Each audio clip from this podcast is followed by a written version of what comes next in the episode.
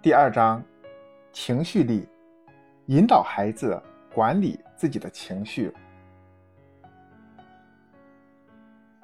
二十一世纪，人类面临的最大的生存挑战，不是污染、战争、饥荒和瘟疫，而是我们的幸福感偏低。归根结底，这主要与我们的情绪有关。每个人都有生气、急躁、愤怒、怀疑、攻击等复杂情绪。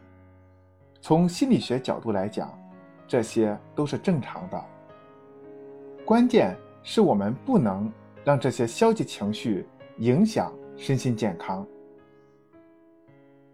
对于成长中的孩子来说，培养调节情绪和管理情绪的能力非常重要。